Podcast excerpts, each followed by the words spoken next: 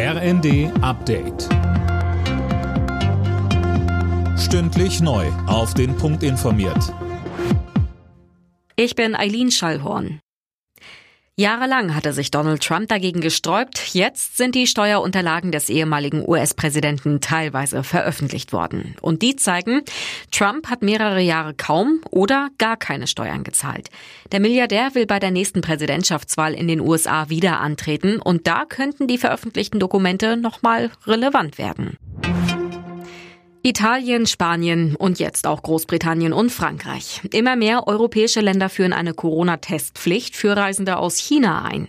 Tom Husse, Bundesgesundheitsminister Lauterbach hält davon ja nichts. Ja, richtig. Er lehnt so eine Testpflicht bisher ab. Das sei gerade noch nicht notwendig.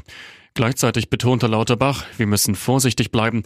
Er bereitet deshalb mit anderen europäischen Staaten ein Variantenmonitoring an Flughäfen vor, um neue Virusmutationen frühzeitig zu erkennen. Dabei könnten die Passagiere einzelner Flugzeuge stichprobenartig auf Corona getestet werden.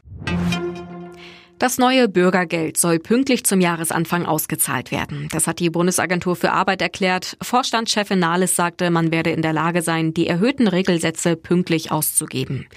Das Bürgergeld soll Hartz IV ablösen und sieht höhere Regelsätze vor.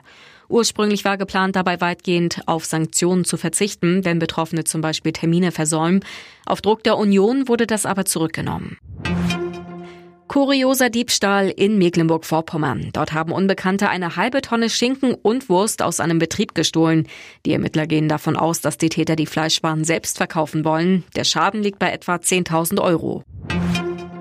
Cristiano Ronaldo läuft künftig für den saudi-arabischen Fußballclub Al-Nassir auf. Nach wochenlangen Spekulationen hat der Verein das am Abend bestätigt.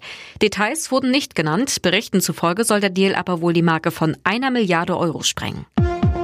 Alle Nachrichten auf rnd.de